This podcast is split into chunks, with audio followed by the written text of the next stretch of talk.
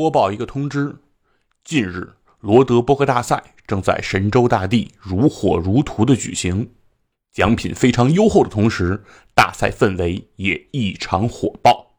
还有想参与的同学，请在微信公众号搜索“罗德麦克风”，获取报名渠道。奖品和荣誉可都在等你了。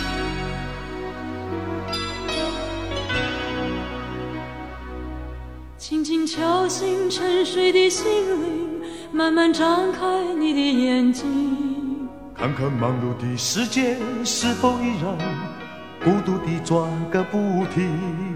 大家好，欢迎收听超级文化，我是金花。我是恶霸波，金佛，我是野人，好，这期戏金佛在了啊，讲两句。刘主任讲两句吧。今天这个也非常重要，需要讲啊上一周聊的是奥特曼是吧？啊。对，没事儿，我把你上次给我讲的都已经讲了，什么看拉锁了，什么你家里有渠道能看见特高级的，有没有讲我最喜欢的那奥特曼？没有？就那个大雷要下雨，雷欧，啊，那个谁讲了？雷欧雷欧是不能发波是吧讲了？讲了，飞踹，说今天的，谁让你上回来晚了？说今天的，你不是上来讲两句吗？咱们这回又有非常重要的消息跟大家发布。对，这次呢，就是我们是和一个公益组织，嗯，来合作这么一期节目。首先呢，我们要非常感谢公益合作方绿色和平为我们提供的关于气候变化的这些相关资料。哎，之所以能有这期节目，首先是因为绿色和平给了我们一些资料啊，我们也经过了一些学习。学习了，今天都是来汇报学习成果的。是是是，是是是，看刘主任信心满满。这，对，那这游戏叫什么呢？但是呢，我们毕竟是超级游文化，哦我们不能说通过这个学习气候给大家讲一期这个气候变化，嗯这个不行啊，我们还是得讲一个游戏。有一种此地无银的感觉。对，先说说游戏吧。我觉。得咱们这个特别逗嗯，就是原来家长说你得学习，啊。不能玩游戏，然后咱们的观点是必须得聊一集游戏才能学习，没有游戏这事儿不成立了。寓教反而于乐，寓教于乐。因为哎刚才这游戏，我看着大家玩了玩，我还挺感动的，也不是挺感动，应该叫挺悲伤的 对，这游戏的名字叫做《北极旋律》。啊。这是超级文化历史上第一次讲一个音游。嗯对，呃上一次咱们之前录的一个节目，嗯我给起的题目叫什么？那个弹着肖邦的夜曲，没完没了的范特西。嗯很多这听众朋友留言就说，以为是个音游，以为是个周杰伦的游戏，嗯结果没想到是 FF 啊，最终幻想。嗯，非常的出人意料。然后这次不骗你们啊，这真是个音游。是，嗯，这就是佛爷，你每次都把这个游戏的那个边缘，在是和不是的那个边界反复的那个啊试探，我老觉得你上次讲地铁那个，我都很担心，说这还算游戏吗？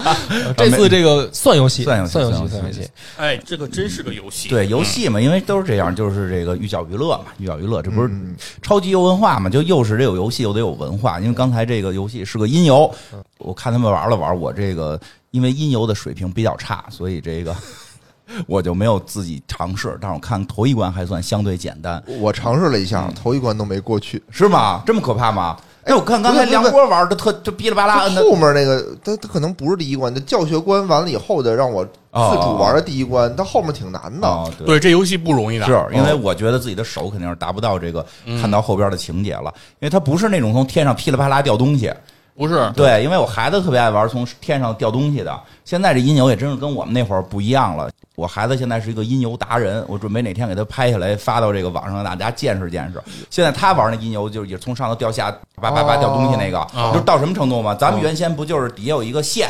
然后到这线你摁摁摁，第第五六个钮你摁那个吗？嗯，他这现在那条线是动的，就底下接往下飘那个按键的那条线是动啊，的，就位置会变，它不是上下变。那它咋会变？转圈儿变，然后突然出现两根线，然后再再再再就啊跟金箍棒似的，两根金箍棒啪啪啪甩甩起来了。这他妈是反人类的游我的戏。天哪！然后我看我那孩子两只手都一会儿正着一会儿反着，都我就是像那个海上钢琴师那个弹《野风狂舞》时对候那种，对对对，真的特别可怕。我这游戏是不是得四手连弹啊？反正我觉得以我的脑子啊，就是我能连着摁上俩都摁不上。那你你这样应该还是让你孩子没准去学一啊门乐我问了，我说你学门乐器吧，他说不想学，为什么？就就只想摁这个。那就算哦算了，随他便吧。哎，其实那个有那个弹钢琴的那个软件，就我现在知道不是好那个电钢琴嘛，那个确实很厉害。啊然后就可以用那游戏的形式，让你在那个按键盘上。我跟你说啊，那因为那个我看过，就是人家那个外置设备玩一种嗯钢琴式的跳舞游戏，就不要跳舞，就是音游，对人就是调那个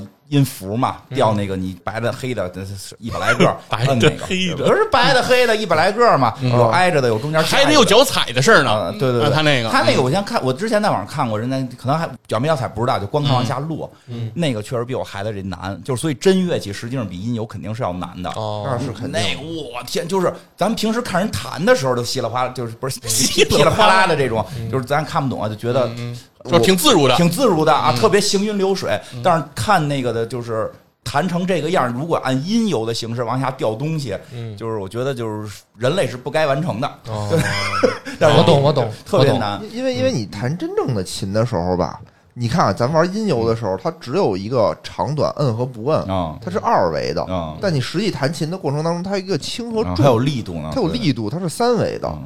所以还还是乐器难点儿。乐器肯定啊是要，但是就是说难这这个游戏呢，它不是从天上噼里啪啦掉。是这个一个小动物呢往前走啊，然后呢走到一些有节奏的地方呢，你需要通过摁不同的键，这个有冰块儿，是一个白色的小动物在这个冰块上走，然后走着走着就你要是不摁它啪就掉下去了。其实它它的键特别简单，啊只有上和下和两个一块儿摁，只有这三种。对，它就是说你要走到的那个节奏的时候，那个冰块是要该上去该下来，对对对吧？走不好，小熊就掉掉了掉海里了，就掉海里了就就就看了一点儿，我其实心里还挺挺难受的，挺难受的。每天会死啊一千只小熊，啊，因为什么呀？为什么会难受呢因为我因为我小的时候呢，这个看那个不是看假纪录片啊，嗯就是有哦有人那不是看这个奥特曼觉得是纪录片吗？我看都正是在下。我看都是看真纪录片，我看《动物世界》，我特别爱看《动物世界》，特别喜欢赵忠祥老师，比如说春天到了，那么为什么北极熊不吃企鹅宝宝呢？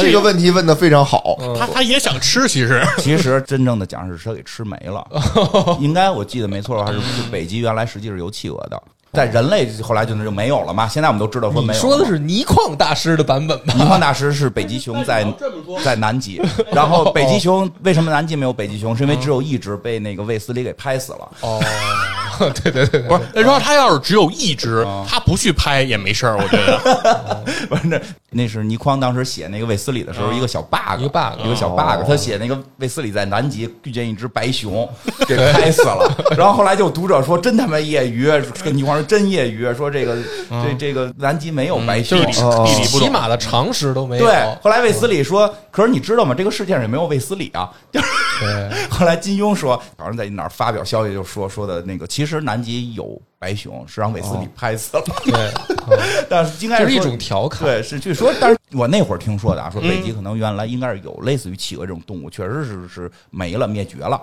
有这种可能性啊。但就是那会儿特别喜欢看那个《动物世界动物世界》，赵忠祥老师的这个配音嘛，一下都是说北极的春天又到了，这声音我已经学不了了。小时候还特意练哎，过你。试试，你不是最近想当声优吗？嗯，我学不了了，嗓子不行了，就是北极到了万物春天复苏的季节啊又到了万物复苏的季节。北极熊在寻找着他们的伴侣，大概就就是这个这个劲头吧。然后就是一只白熊在冰上面行走。所以我其实一直很爱看《动物世界》，所以一直也看。但是这两年再看到的北极熊的一些纪录片儿嗯，一只很瘦的北极熊，哦是它在一个浮动的冰块上，然后四顾环望，看哪儿能蹦到别的冰块上。嗯，这个特别惨。哎，觉得还真的是出现了一点状况，所以这个音游实际上它是源自于这个创意，就是这个小北极熊，白色的一个小熊，在这些冰块上蹦蹦跳跳。音乐很动听，然后小熊很可爱，然后蹦的很那什么，就是我们如果控制的好，它就可以在冰上边一直行走。但实际它想表达的是，如果我们稍微人类控制不好，北极熊未来可能就要都掉到海里。当然，它们掉到海里是可以游泳的啊，就不确实不用很担心。但是确实会出现的问题是，它不能长期在水里泡着嘛，而且它要要有进食、有窝、有有就交配呢，人家还得对吧？人不能一直在水下嘛，就是也也需要那那就不是熊了，一直在水下嘛。对，所以就是这个还挺让人感触的。对它这个游戏其实的出发点也是这样来设计的，它是说什么呢？就是说由你来化身为一个小北极熊，然后呢，在整个的过程中呢，实际上所谓的通这些关，你的目的是收集这个冰晶。哦，冰晶呢是在它这游戏里的一种设定，就是说这个冰晶的能量很大。当你收集够了足够的冰晶之后，然后就可以帮助北极去恢复它的原貌。因为我们都知道北极的现在这个冰川融化呀比较的严重，导致北极熊的家园啊正在受到这种侵害和打击嘛。那所以说，它是说在游戏里你通过这个通关，哎，来收集这个冰晶来帮他们来恢复他们的家园。对是这么一个故事情节。然后在这个游戏的设置中，我觉得也比较有意思。在它这个你每通过一关，嗯，或者说你 game over，就是你的小熊哎失败了的时候，啊。它都会给你出来一个明信片，就相当于是这个北极熊哎啊。寄给你的一个明信片。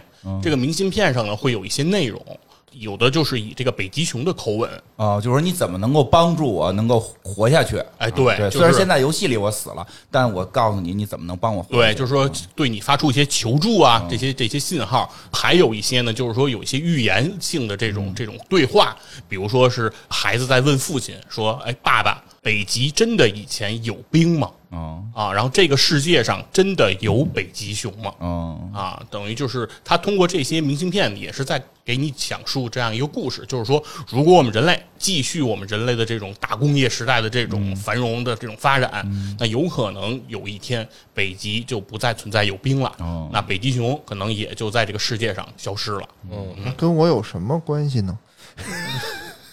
你就没有爱心？我跟你，你就我跟你，你真是哎，没有爱心。你就不能去日本旅游了，啊，因为水平面肯定会上升啊，然后日本就被淹了。哦，有人觉得好像也没无无所谓是吧？无所谓吧？我就举个例子，我举哎奥特曼就没有地儿去了，你知道吗？我操，这个有点严重奥。特曼，奥特曼一往下落，扎海里了。啊，奥特曼到嗯到一到那个该求助点，到那看水到膝盖了，你反正不是说日本好像没听说啊，说马尔代夫过多少年就没了，赶紧去，吧马？尔代夫赶紧去。嗯，都一百年以后好像就没有了，就海平平面水面以下平面问题是一个比较严重的问题嘛。嗯，然后接着再说回这游戏啊，这个游戏有一些设计，我觉得还是比较有新意的。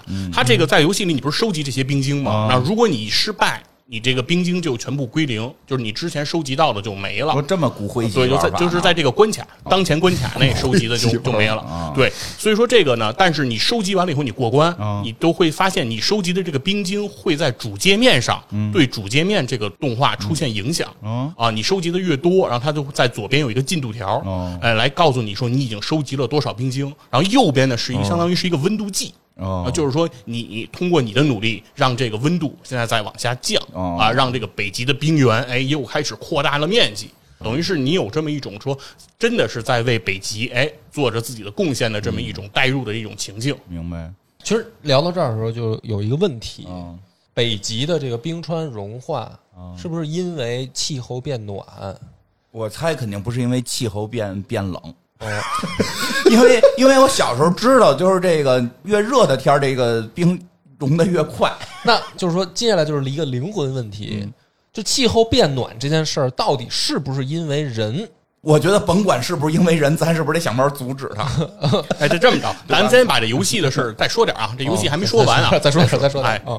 这是一个手游，嗯，手游的特点是什么？是什么？氪金啊，充钱啊！对，刚才野人不你说了吗把这？件事说的好像特别正常？我觉得这是一个丑恶的现象，不能这样。我是客观啊，就是我我只说它的特点，对吧？我也没说这是它的优点，特点是充钱，对不对？北极旋律词，儿挺会用啊！哎，它也是一个手游。嗯，那刚才野人又说了，关卡很难，那得氪金吗？经常要死。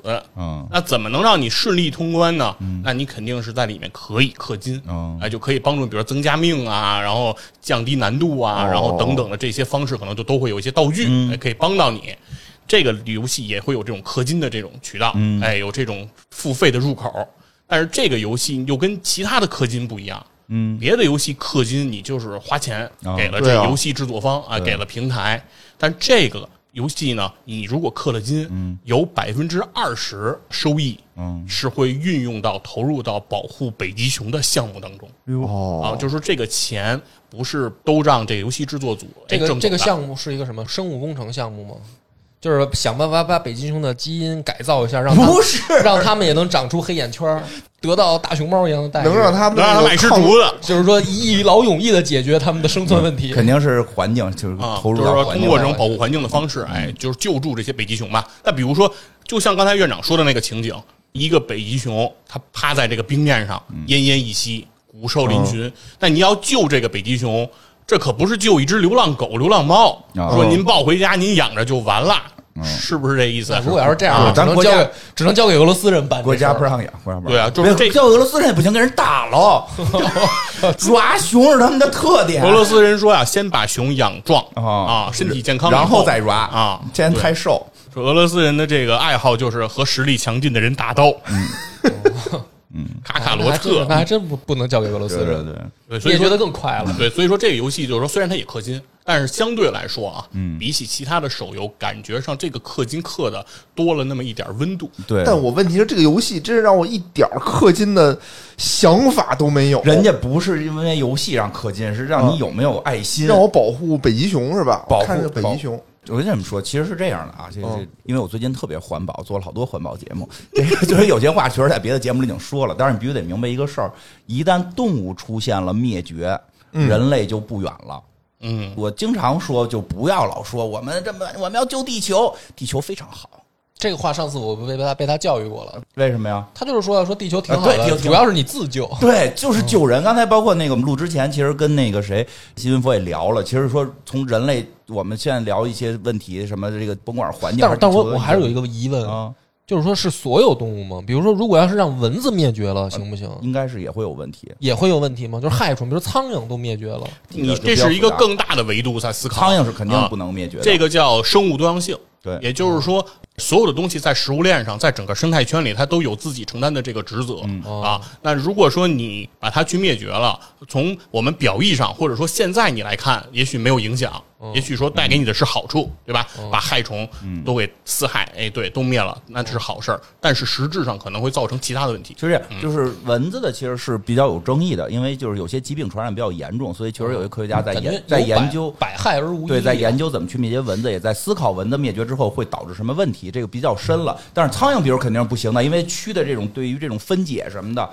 哦，对，因为因为需要这东西去进行这种低端的分解，然后重新成为肥料，怎嗯么怎么再去循环。哦是这样，是这样的。因在为生物链上不是有分解者？比如说啊，比如说这个蜜蜂，哦就最直观的，如果蜜蜂灭绝了，蜜蜂肯定不行，蜜蜂灭绝了，说我们大概很多食物就没得吃了。没没有没有蜂，蜜了，不是啊关键是蜂蜜不重要，就是说传播那个花粉那个受精类似于苹果呀、什么咖啡什么的，好像就都没有了。那个那什么那科幻电影是不是就是说蜜对，很多说蜜蜂没了，就是这枯萎病嘛什么的，就就快不行了。对对对对对像这种顶级猎食者一旦没有了，那它可能底下的食草动物就会暴涨，暴嗯涨之后会对自然进行大面积破坏，因为动物没有意识，动物不可能说跟这儿弄一播客，然后几个鹿跟这儿聊，说咱们现在不能吃那么多草啊，吃那么多草，这自然环境就破坏，它没有这个对，智慧。鹿鹿也不能说我们不能使劲生啊，我们那个得有一些人得去种草，不是我猜我们少生鹿，多种草。这个道理是不是你从塞纳留斯那儿知道的？对不对？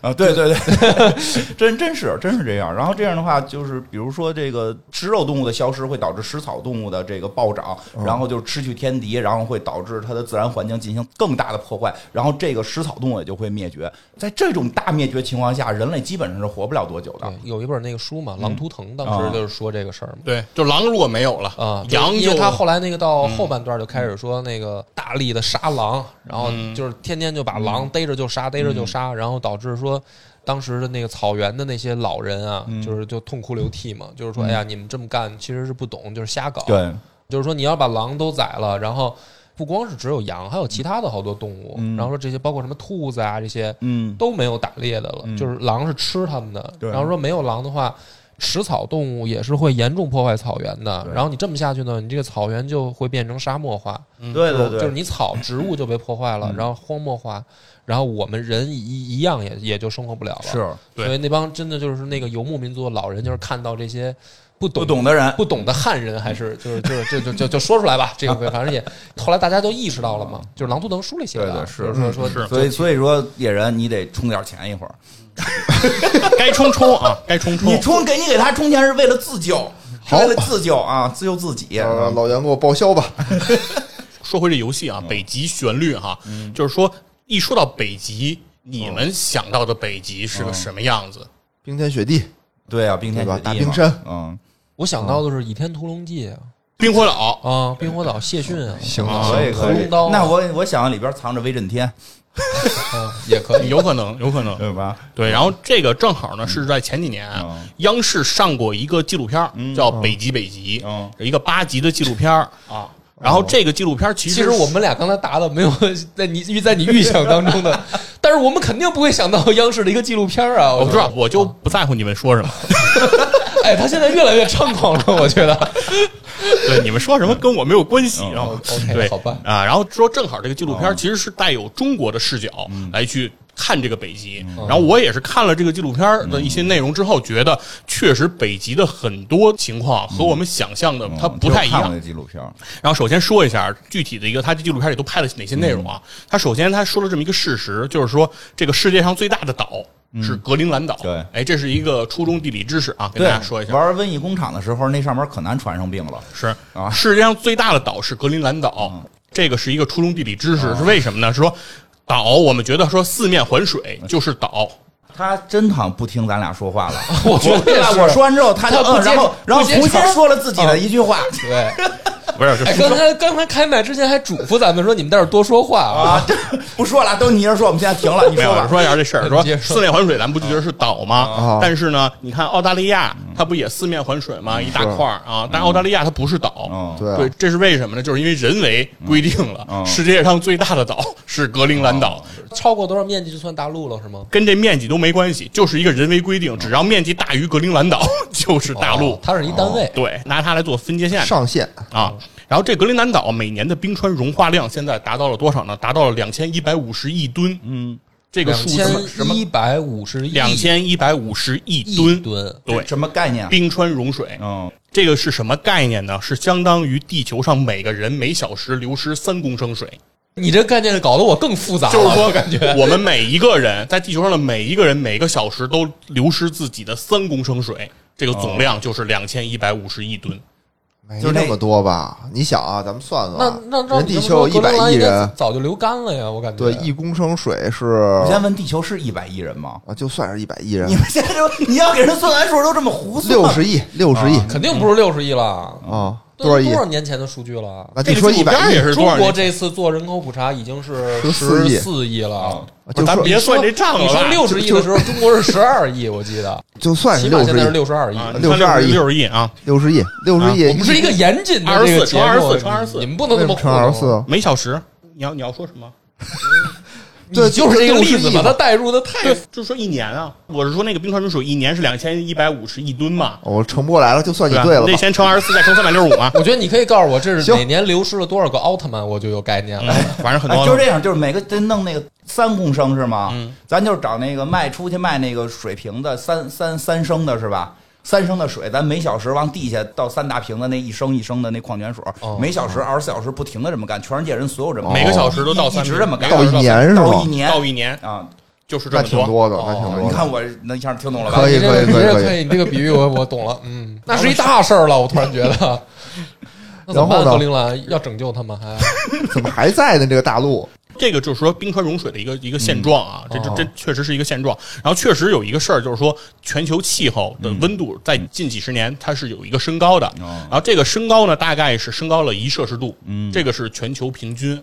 但是呢，听上去这个不是很高，是啊不是很大的一个事儿。但是这件事情一旦到了北极，它的升高就超过了两度。哦因为所有的气候问题到了北极都会有一个放大的趋势。嗯，那其中一个原因是为什么？就是为什么北极升温升的比地球上其他地儿多呢？是因为这个太阳光照射到地球之后，地球吸收这个热量，然后它会有一个反射。然后呢，当这个冰块的这个反射率是非常高的，会把很多的热量反射走，嗯不被吸收的。嗯，但是因为人类活动导致的这个温室气体增多嘛，嗯导致这个气候现在变暖了，所以北冰洋的这个海冰融化的非常多了。把这个大量的海水现在暴露出来了，海水的颜色比冰块要深很多，所以它就会很容易的吸收一些热能。那吸收完了热能之后，它就会比地球的其他地方吸收的热能的变化要剧烈，所以它的升温就会变快，这是其中一个原因。第二个原因呢，是因为在加拿大的北部，它有一个叫伯福特的洋流，这个洋流它是一个旋转的洋流。这个洋流是怎么形成呢？就是因为北冰洋的这个海冰在夏天的时候它就会融化，跟人类活动是不相关的，就是是因为季节的原因导致的。嗯，它夏天本身就会融化，融化之后，淡水因为冰川是淡水，淡水就会注入海洋，淡水注入海洋之后和海水就会有一个浓度差，有一个密度差，淡水的密度比较低，会浮在上面嘛。然后这个密度差会导致这个洋流以旋转的形式在常年的这样去旋转。嗯，但是在人类不活动的时候呢，到了冬天，因为温度降低了，于是这个浮在海面上的这些淡水，它就又会被冻住。哦一冻住之后，这个洋流它的速度就会减弱，就会变慢了。但是现在呢，因为人类的活动导致温室气体的增加，导致气温上升了，导致的一个情况就是冬天的时候淡水冻不住了。所以它的这个洋流旋转速度就会得不到抑制，那它等于是旋转的速度越快呢，那就相当于说这个海冰融化的就会越剧烈，就相当于说你拿一个吸管不停的搅晃你这个冰水里的这个冰块，哎，搅搅搅搅搅就会越容易化，它就是基本上是这么个原理。然后而且呢，还造成了一个什么情况呢？是因为温度不是升高了吗？在北冰洋是有这种常年的冻土，嗯，现在很多这个冻土已经变成了松软的沼泽，哎呀这已经化开了。这可怕了。这个冻土化开会造成一个什么情况呢？就会造成会释放出大量的二氧化碳。嗯，大家都知道二氧化碳就是刚才咱们说的温室气体嘛，主要成分是二氧化碳。但其实温室气体中温室效应更强的，比二氧化碳还要可怕的是甲烷。哦在冻土里面也蕴含着大量的甲烷。然后在这个冻土融化的过程中也会释放出来，所以说在北极实质上它会有一个恶性循环，因为温度变高，所以冰就少了，冰少了吸收的热量就高了，吸收热量高了就会导致它升高的更快，升高更快之后洋流又运动加速了，它就会越来越快，越来越所以到了北极，所有的气候问题变大了，其中一个原因跟这个就息息相关了。我觉得这个冻土变沼泽挺吓人的，因为很多科幻作品里边都是以这个为原型，说因为这个说以前。会不会有上古的病毒冻在这个大冰川里？哎它没有跟其他的生物进行这个进化，比如说有有某种病毒非常强，然后以前呢可能把某种这个古代的某种动物全给弄死了，哦然后那这病毒它也就不存在了，或者对对吧？它然后或者这其他一些动物进化了，能克制住这个病毒了，是就这么着相辅相成的病毒啊、细菌啊，跟这个生物在不停的进化。他说这冻土里边，它因为冻的都是上古的东西了。那上古的东西会不会就有这种病毒？它没跟整个这个世界的这个生物一块儿进化，然后生物的进化过程中，慢慢它这病毒没有了，然后这个生物已经忽略了抵抗它的这个抵抗力了。就是是是因为进化是是怎么说？进化实际上说这个词儿不精准，精准应该叫演化。因为所有的演化不是都往着更强去演化的，如果没有这个天敌了，那可能我这方面就不需要就退化了。是是是，如果这个时候这里边病毒带出来，可能对于整个人类啊生或者整个生态都会有很大的风险。嗯嗯，而且它这个冻土的这个释放，确实是会到对整个这个环境，嗯等于会因为冻土的这种融化，释放出这些气体，也有这些病菌之类的，然后它就会进一步加剧这个环境的恶化，然后进一步环境恶化之后，更多的冻土又融化，嗯那所以说这个是很可怕的嘛。对，那怎么办啊？我觉得现在，然后咱们该说解决办法？给那游戏充钱啊！真的是这样吗？不是到不了解决呢那。我先来一百块钱的。咱们还是讲讲北极嘛，就说现在其实北极是有旅游的，嗯我还真听说了，有些国内的企业还在那儿，据说建了一个大的这个贸，大的商贸圈儿什么的。大概每年啊有得有五百多人，嗯都到这个北极来，对，说是现在就是说你说是全世界吗？全世界每年有五百人。五，百多人。那，好像不多呀。挺贵的，。挺贵的。嗯，肯这个肯定不能跟去日本那么那么容啊，挺挺嗯，贵的，但是说如果你去游一下呢，你在朋友圈发出来呢，就就很牛逼了大了。哎，对对对对，然后他这个旅程是怎么样啊？他是坐飞机从北纬八十九度嗯往这个北纬九十度去飞，就是北纬九十度就到了这个北极最高的北极最高北最高的地儿了嘛对对对。然后是飞这么一百一十公里，直升机呢会在这个北极点附近停留四十五分钟，嗯，啊，让你来看这个在北天上，对北极的整个的这个这个样貌。哦然后现在这个旅游里啊，就有很多人去这个旅游，都有什么样的人呢？他在这个节目里有一些展示，嗯，有那个是有人专门啊跑这个极地马拉松，就是非得到这个北极的附近最接近北极的北极点的地儿你看我的眼睛都眨，我都傻了，就啊去跑步。为什么呢？他就是想跑步，然后第二个还有那个俄罗斯的富豪，热衷现在都热衷干什么事儿呢？到挖这个北极熊北极的北极点那儿去游冬泳，就在这个冰水里去游泳。那他下去之前喊奥利给喊吗？就 然后还有一个要干嘛的呢？不都是作死的行为吗？嗯还有一个是一一个年轻小伙儿啊，啊，向自己的女友求婚，嗯。然后他未来的这个岳父呢，给了他一个要求，就是说他必须经受这种严苛的考验。给到他的考验就是得去趟北极，让他炒股啊，对，回来才能不是自己闺女。他岳父也是有有数的人，炒股就太严酷了，就是还是得严酷，但是还得让女婿还是能活下来的。我觉得是这样，没让他炒币就不错。我我我我觉得是这样的，就你要炒股，哎，你可以炒啊，炒完了赔了以后，哎，赔的是谁呀？赔的是自家的钱，啊，对吧？你去北极，你要万一没经受住考验，你死了，那就死了。啊那钱跟我还归闺女了，对，就没跟我没关系了，我就再找一个，对吧？你要赔光了以后，那我还得养你，对吧？哦这么一算过来，还还是得去北极。嗯。啊，反正就是这个节目组拍摄这个纪录片儿，也都是要签生死状的，在这个极地大本营，啊是是这是一个很危险的事儿，所以吸引了也是很多的探险家其实我朋友去过南极玩，确实叫签生死状，说是温度非常低，这个是那可不嘛。然后，其中五一个五十三岁的这个挪威人叫奥斯兰，他就是一个探险家。他在一九九零年第一次到这个北极点来做这个探险。他当时用的这交通工具主要是雪橇狗哎雪橇犬拉着这个雪橇哈士奇，啊，然后等于是到了这个北极点。嗯到了二零零七年，他故地重游。嗯，这一次他的主要交通工具是什么是皮筏。得划船了，嗯，听出听出问题了吧？听出来了，对都化，了，就是没冰了，没有这个冰原了啊！现在就是哎呦是都是水了是啊！这是哈士奇都都从雪橇犬。你刚才说的是去极点都得用皮筏，对，极点不是最冷的地儿不是它可能过程中啊，哦他。到那个地儿，他得走这批发，甚至于极点当地也有的地方没有冰了。现在北冰洋极点上的冰块儿，这海冰的冰凌已经极少有超过两年的冰凌的冰块了对，啊！也分夏天和冬天嗯而且另外一个事儿是，北极有霾了，啊。已经有雾霾了。我的天，我天哪！在这个阿拉斯加这个摄制组拍摄的时候，在那个大的冰川前看到了，就是一层黑色的笼罩在这个冰川上的这个霾。那咱们应该谴责一下北极圈那些国家。就邪恶力量，我感觉是吧？这个它这个它这个霾是怎么形成的呢？就是这是因为是一个全球气候流动造成的哦，是这个大气流动，由于这个有这个极地漩涡，然后导致很多的污染污染的气体，然后都会在那个地方做汇集，所以在那个地方也形成了这个雾霾，而且是非常深的黑色的霾。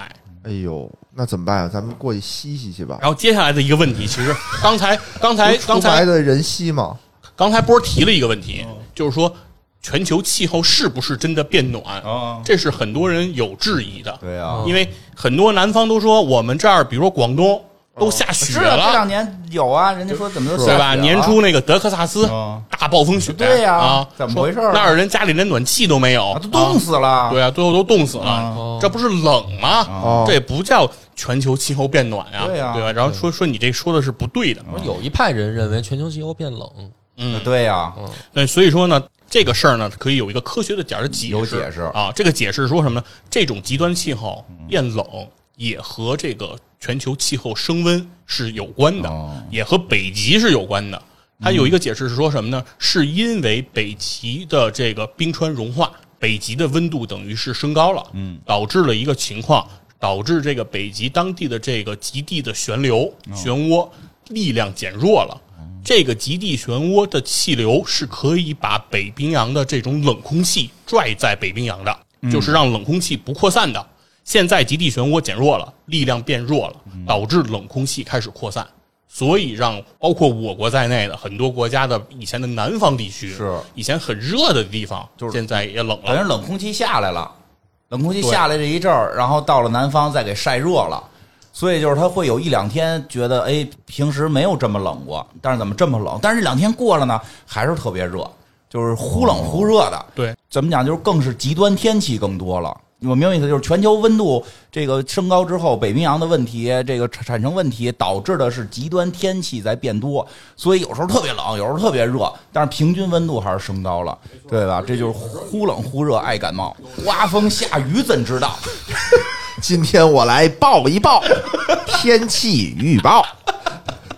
而且它会有形成一种什么情况，就是该冷的时候嗯。不冷，没错，五不该月冷的时候份五月份我还穿长袖呢，对啊，对，所以说这个也是等于是气候变暖导致的你看到的气候变冷的这么一个表现形式。那就是他们充了钱，然后这个项目怎么办呀？我都没听明白，他们这个项目就能改变这事儿吗？他们变不了。这个游戏这个项目啊，主要是还是在做救助北极熊这个事儿。哦嗯，但是他解决不了说北极变暖这个事对，儿，因为毕竟也充不了那么多钱嘛。啊，咱一人充一百块钱解决不了。呃我觉得波哥还是挺关心这个怎么钱的去向。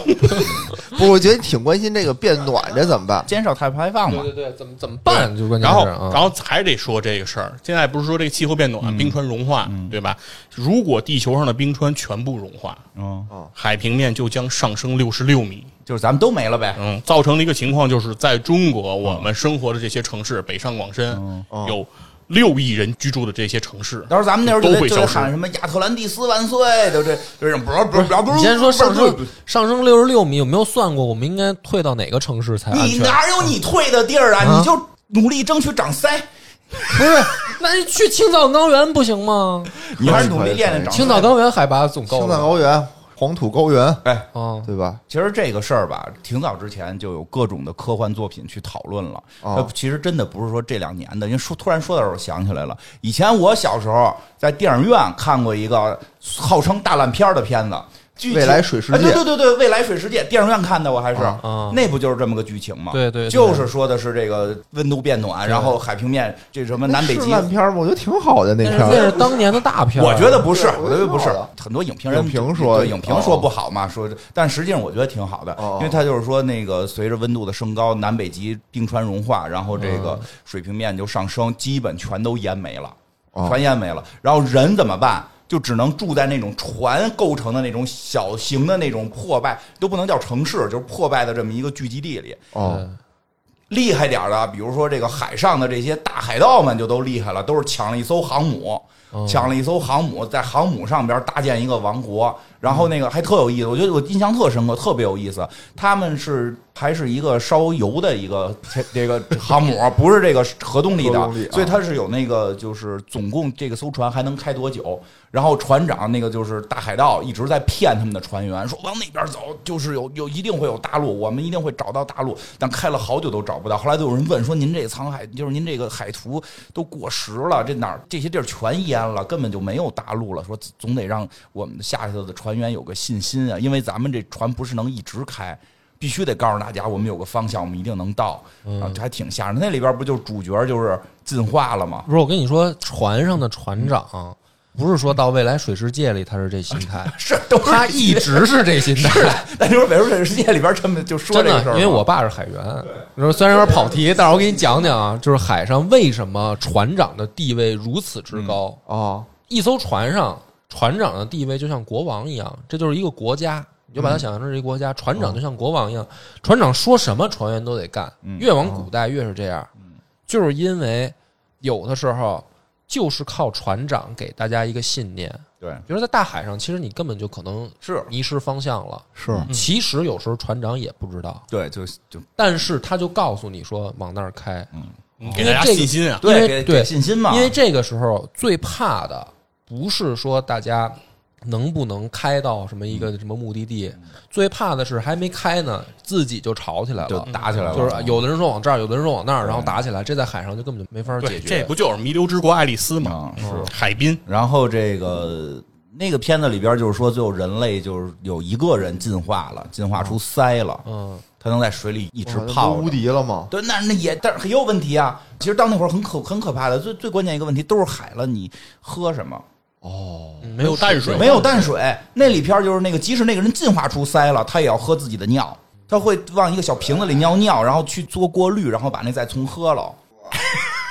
所以我觉得那个片子的确就是特别我觉得还挺震撼的。我小时候看的，看的特别压抑。对对对，但是他最后是给了一个好一点结局，说可能找到了一个高原，还还留了留了一个小山头，然后人类还有个希望什么的。所以海平面上升实际还是影响挺大的。海水，其实加工加工也能喝，不用非得加工自己的尿，都是加工的话，说他们真的那个他那设他那设备可能只能够船员过滤尿，不能还没进。船员他们有那种打渔船，他不是喝尿，他就是喝那个鱼的那种血，就不叫血，它是鱼的那种，就是液体啊有那种鱼油似的那种东西。真嗯的，这个不是开玩笑，就是也不是说环境变恶劣才是，就是才这样。就是好多渔民，他都是要节约淡水的。比如他一出去，出去可能下雨都得三个月、五个月，他要去就是说大洋里面去打鱼的这种船，嗯，那个渔民他因为要节约淡水，首先澡你不能敞开洗，那就不能洗，我觉得。对，就是说他要对很久才能洗。少说话也得。啊然后咱们这呱呱说完了得喝多少水啊？然后喝也是要要要喝那种搭配着鱼的那种液体的那光听些东西。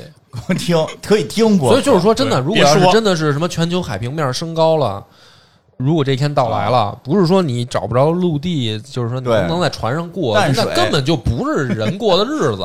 我想说一句啊，让跟波哥说，我觉得波哥特着急，就已经急了，这怎么办啊？这个，所以现在咱们就提出了一个概念，叫碳中和嘛。啊，这个碳中和的意思就是说，我们要在多少年之内达到啊碳的排放量和我们保持是一种中和的状态。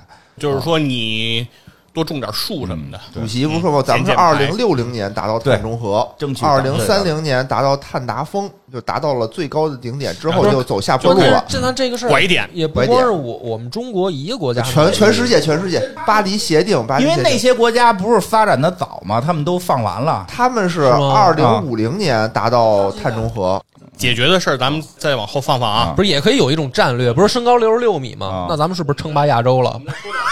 然后咱们再碳中和，我说我再说点这个北极跟你们想的不一样的事儿啊。好好好，还有呢？这个咱们这个资料里给了一个叫“蚊子北上哦，什么意思？”，就是蚊子呀，就是这个咬你大包的蚊子呀，蚊子蚊子对吧啊？蚊子这个东西其实是在越热的地方它是越多的呀。对对嗯但是现在近些年不是有这个蚊子北上的趋势嘛，对吧？啊然后到北极了。就是这个摄制组在北极圈的拍摄过程中啊遇到了很大的一个难题啊，就是蚊群对他们的攻击哎击。呦，为什么呀？突然又看我跟你讲，我就想，哎呦，真是，因为在大概在我小的时候啊，侯月华老师吧，应该是啊，虽然现在大家这个争议很多了，但是他啊啊那会儿小品确实演的不错，我记得他当时好像是他演过一小品，说他是一倒爷，然后他这个在这个中俄边界那会儿，俄罗斯刚解体吧，然后啊当时有很多做生意的嘛，然后他就教大家怎么这去俄罗斯做买卖，然后就说最后说那儿缺什么咱们卖什么，说嗯缺什么呢？我特意市场调查了，他们没有清凉油。哦，去俄罗斯买清凉油，牛逼！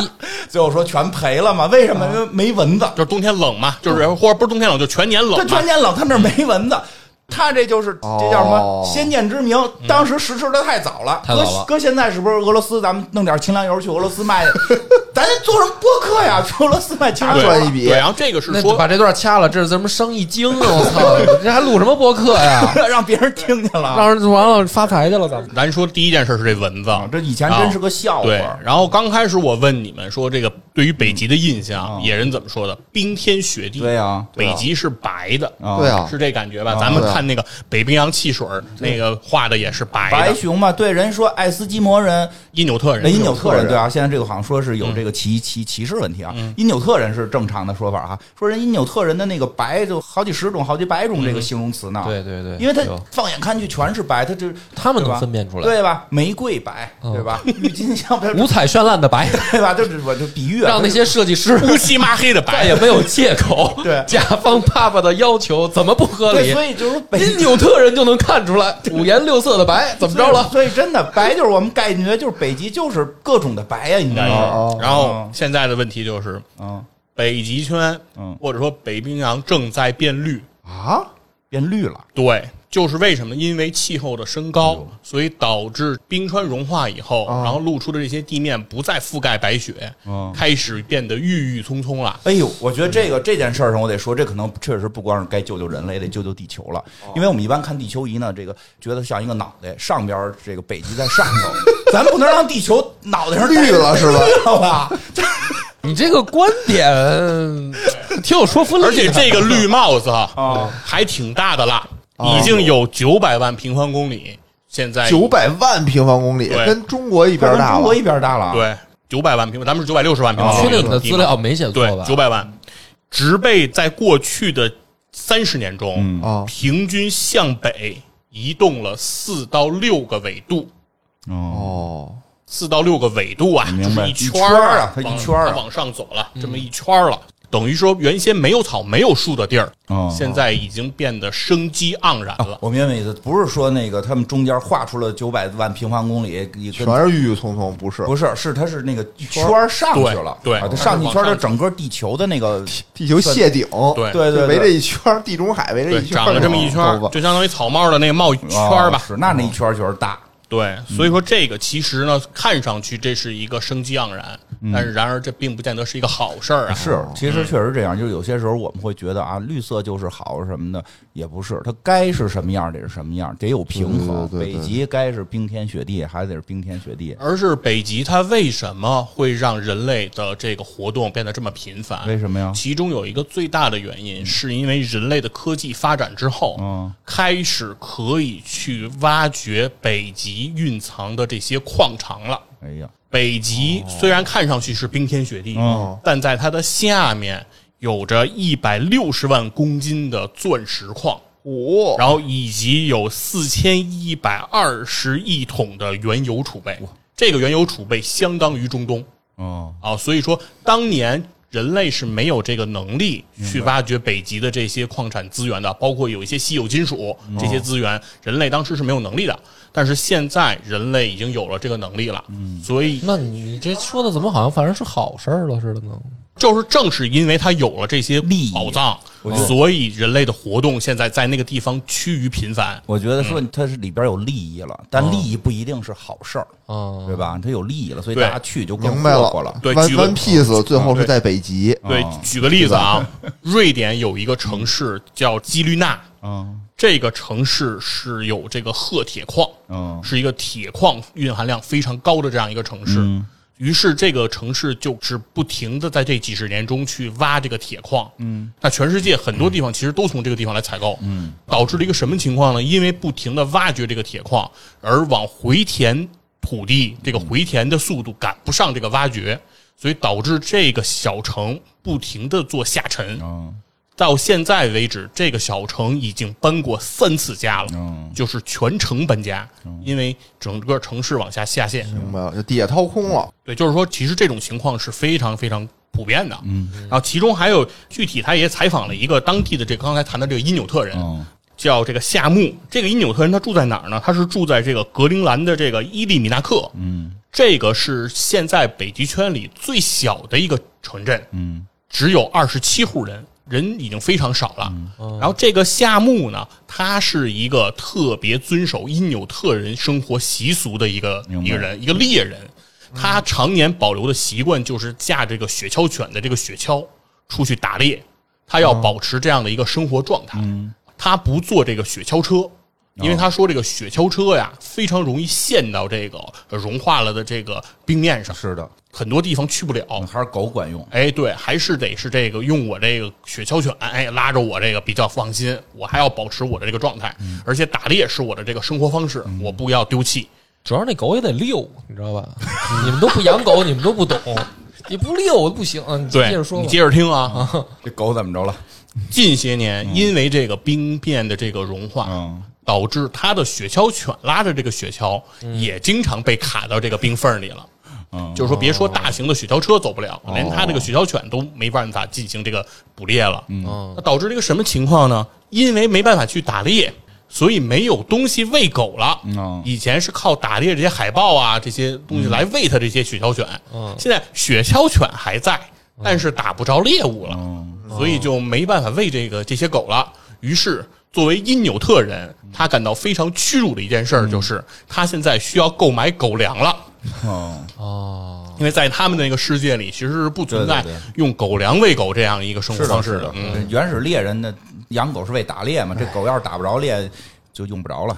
对，所以说这个也是说，现在整个当地的因纽特人的生活方式也发生了这种很大的一个改变。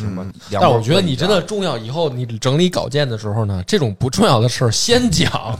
就是我觉得你前面那些都是大事儿，后来说因纽特人因为要狗粮他不，太关心这个。这个我觉得没有，嗯。其实是想说一件什么事儿呢？是说这个人他讲了这么一个事情，当地只有二十七户人了，嗯。人已经变得非常少了，但是维持着他的这种生活方式的人已经也很少了。他的孩子已经不再享用继续因纽特人的这样的一个生活了。所以说，在很大程度上说，因纽特人的这种打猎的这种生活方式，可能已经会冰封在这个传说当中了。其实我们也觉得无所谓以后就不会有人来延续了。啊，没关系，没关系，没关系，进步了，进步了。比那六十六米那比个六十六米那个差差远了，六十六米那我们比较直观，我们都被淹了。到底有这个有没有解决方案？聊到这个解决方案嘛，其实这里面也有另外一个想法哈，嗯就是说，因为北极现在人类的活动频繁，嗯其实是改变了在北极圈内生活人的一些状态。嗯比如说刚才谈到的这个夏目，他就说他的孩子。不再想继续因纽特人的生活方式了，嗯然后想可能比如说离开这个地方，然后到其他的城市、其他的国家，这很正常，来对咱们这边这个都是这么想的，正常正对常。来去生活进城。务工嘛。快快快说解决方案！所以说，当地人就说，如果按照我们比较极端的想法说，那现在北极不要开发，对呀，我觉得有道理啊。大家就不要去了。是啊，要保持住北极目前的这个状态对，，把我们地球的绿帽子想法摘掉嘛。对，让它保持住这种原生态的这种状态嗯。对啊但是当地人是怎么说的呢？他说：“我们不是免费的生态博物馆，嗯我们也需要钱。嗯，我们老了怎么来养老？不不关心不关心他们的养老问题，就是。这他只有二十七个人，如果北极能变好，我们北京欢迎他。也是个办法，来吧来吧，27个人二十七户，对的，都都移民都办了，不是，因为这里面讲的只是举举这个例子啊啊，包括刚才咱们提的这个，比如说绿纳啊，比嗯。如说像其他的这些北极圈内的这些城市，嗯。其实里面涉及的人口还是很多的。嗯。就说这个是一个，确实刚才说了，这不是某一个国家嗯。能够去解决的问题。所以现在北极的问题呢，是有这样一个组织叫北极理事会，嗯。是由俄罗斯、加拿大、美国、挪威、瑞典、芬兰、丹麦、冰岛，嗯就是围着一啊八个国家圈的国家，对，都在北极因为圈国家。因为北极和南极它不太一样，嗯，南极是一块大陆，所以说南极上是没有国家领土的，对就是南极这块大陆是公共的，嗯是属于整个全人类的。但是北极的情况是和南极不同的，对啊，北极是由这些主权国家在这个地方有它的领土的。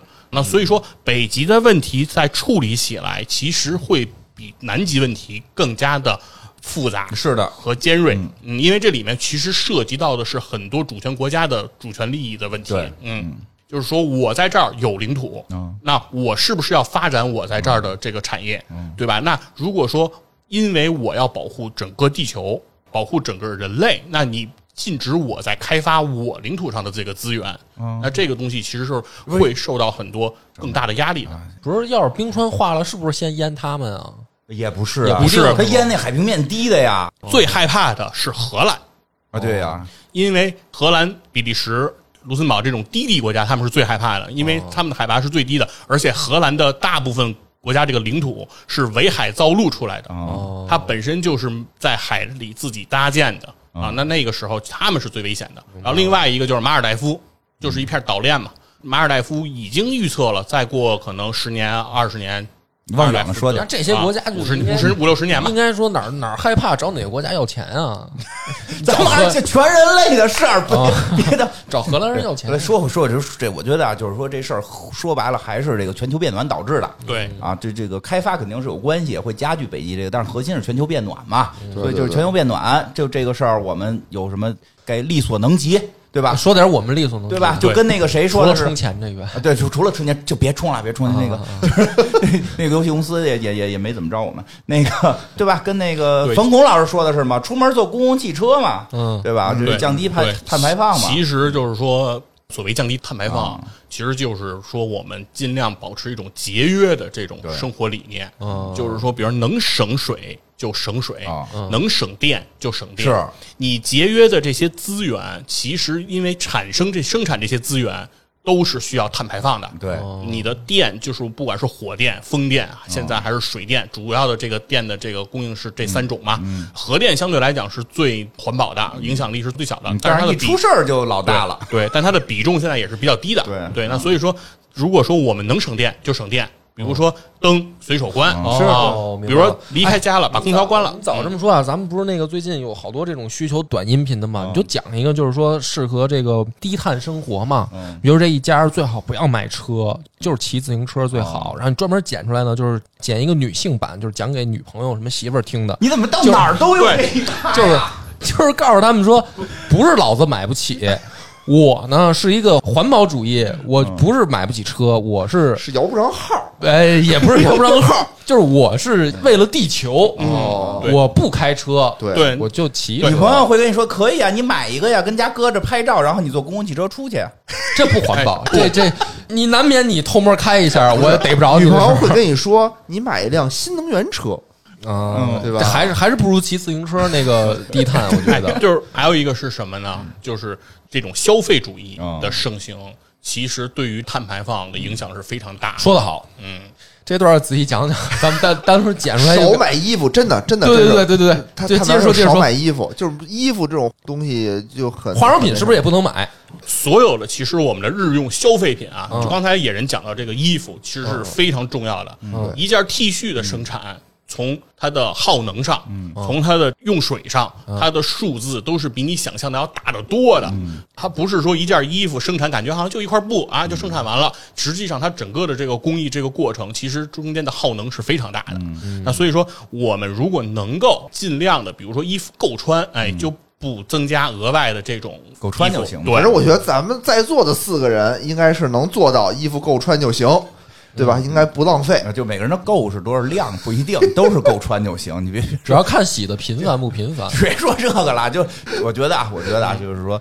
从力所能及的吧，因为咱们国家也在努力的发展，对吧？因为这个有些工业上边的肯定会有，还会有这种排放，对对对对吧？这是不可避免的，咱们不能说国家不发展了，那咱们老百姓呢就力所能及。我觉得出门关灯，这能做到吧？对出门一定关灯啊，出门关灯，关空调，对啊，就把这些该关的关了。这个点啊，就得强烈谴责美国。嗯，美国人出门就没有关家里家用电器的习惯，嗯美国人从来就没有关空调的习惯。对，美国人特别不环保。美国人一到了夏天二十四小时开着，对他们空调就二十四小时开着。空调咱们出门该关也关，对吧？要是有那个什么叫什么智能家电，你可以临快到家二十分钟你提前开开。你要不是，你就回家再开也来对，而得及。这个空调呢，如果是说能换成变频的，啊就换成这个变频空调。一级能耗就买一级能耗，对，买这？个有这个，现在不都有电器都有那能耗标签吗？哎，对对哎对，大家就关注点这个，觉得比如说有能耗低的，哎，我们在购买的时候，这个当做你一个就是说选择决策。对，你们俩别回去跟女朋友说什么为环保不让人买衣服啊，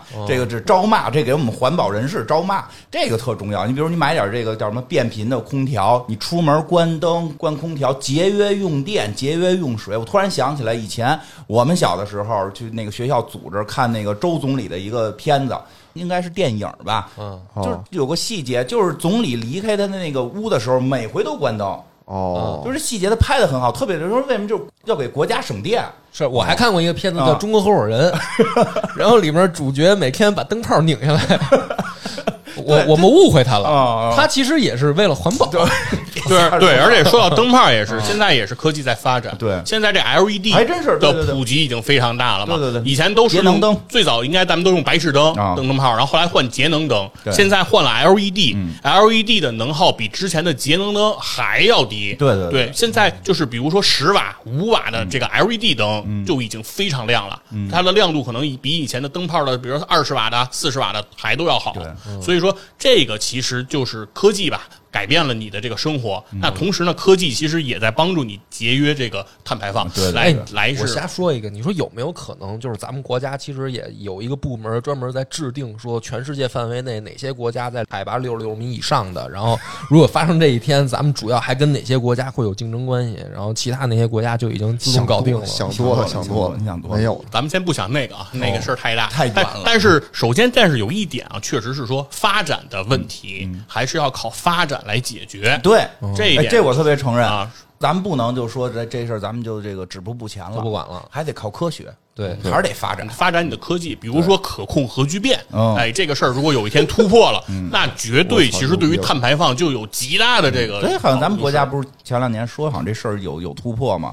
说这人造太阳，我们这技术已经就是可突破和可应用还是对对对，离应用还有距离呢，这还有距离，当然在研究。对，然后另外一个事儿呢，就是吃，全世界啊，现在这个人浪费的这个粮食，就大概是粮食总产量的三分之一。嗯。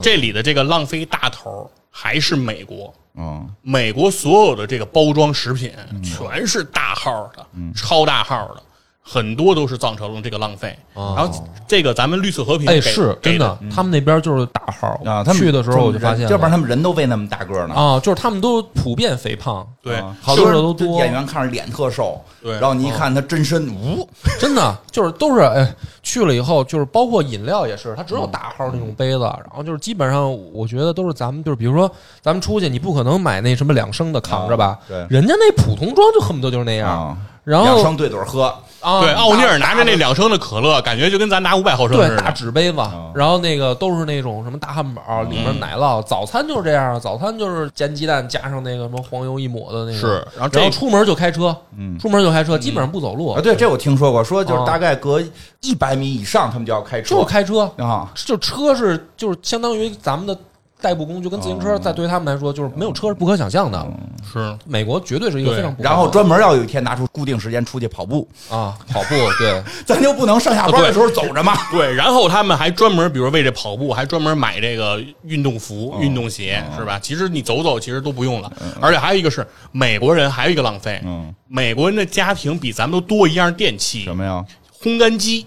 就是美国人哦。洗衣机，然后还要再买一个跟洗衣机一边大的烘干机。他们没他们不晾衣服，他们咱们这边阳台晾衣服这事儿他们就不知道在这个外头晾上衣服也能干，他们就必须得把这衣服搁到另一个机器里烘干。就是它跟日本还不一样，日本是确实没地儿，嗯，小，它就是因为小嘛。美国人不是，美国人有地儿也不凉。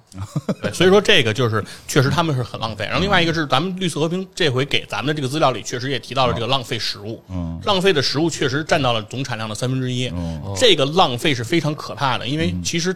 在地球上还有很多人是面临饥饿的，是啊，非洲饥饿的孩子们等着我们呢，还对，很多人是咱干嘛是呀？因为捐捐捐粮食吗？对，是哦。要因为整个这个粮食问题，其实，在全人类来说还是一个没有解决的问题，是。但是浪费依然还非常严重而且浪费的这些食物嗯。产生的碳排放，嗯，如果要是把它当成一个国家的碳排放嗯，那它可以在世界上排到第三名。嚯，哦，那这个就是一个非常大的一个一节个，节约粮食，光盘行动，吃的咱也那个选择一下，比如说咱能那个用吃电烤串儿，就不吃碳烤串儿，对吧？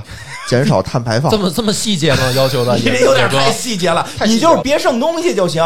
你都跟孩子说，因为我一直小时候被人说嘛，说你里边剩多少米粒儿，以后脸上多少坑儿。哦，看我这哎呦呵，你都是这么骗孩子的？现世报对，尤其是比如说是这种聚餐，嗯对吧？然后尽量比如说少点，够吃就行。然后要不然就是说，如果造成了这种剩，嗯冗余，打大家打打包，哎对。哎对，别觉得打包不好意思，经常有人说，哎呦我请客，他还打包，这就是该打打，就是你就是环保。对，以主后要就是少点，嗯别一下我我以前也有这个问题，我老觉得怕不够，其实都吃不了。嗯，眼大只要眼大肚子小，因为打包其实你回去也不吃，也浪费是吗？好像好多人都是是打完包，其实回去也但是就是说，如果有人打完包回去能吃的，不要碍于面子，对，不因为打包好多人碍于面子不打包，觉得打包了对人家请客的是不尊重什么的其实也没说环保，就问哎大家吃不吃？不吃我打包，我就为环保，对吧？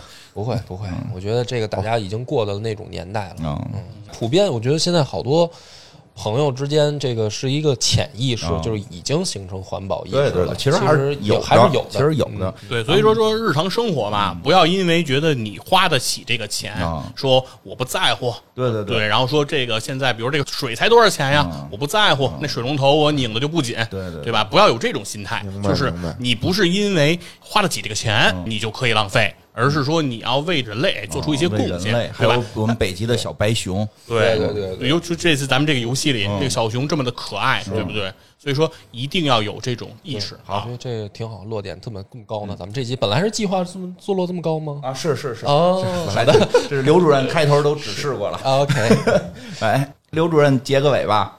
反正这个次呢，还是要再次感谢啊，公益组织绿色和平嗯啊，合然后方对合作方给我们提供的这些资料，嗯也是让我们吧经过这种学习，来对于整个的气候问题，全球也有了给我们敲响一个警钟吧。是是啊，然后从我们生活中一点一滴的这种小事儿来做起吧。其实也不用很极端的要求大家。嗯千万别极端，对千万别极端，对就是就是咱就从随手关灯、关空调开始。对对对，就是我们力所能及的，哎，能做的这些小事儿，其实如果每个人都做了一点点，对大家积攒出来，其实就相当于在这个游戏里，大家收集这个冰晶，嗯，那就是每一个人都做出一些贡献，你的冰晶就足够多，积少成多嘛哎，最后积跬步，无以至对千里。你的这个气候问题啊，这些环境的恶化问题啊，应该都可以得到一些改善。是的，嗯，好，好吧。然后那个，如果有听众朋友们对这个全球变暖的这个话题有兴趣，可以在这个评论区给我们留言，然后大家一起讨论啊。对，大家来共享一下嗯自己有没有什么这种低碳生活的小妙招啊，也可以给我们分享。也可以加我们群，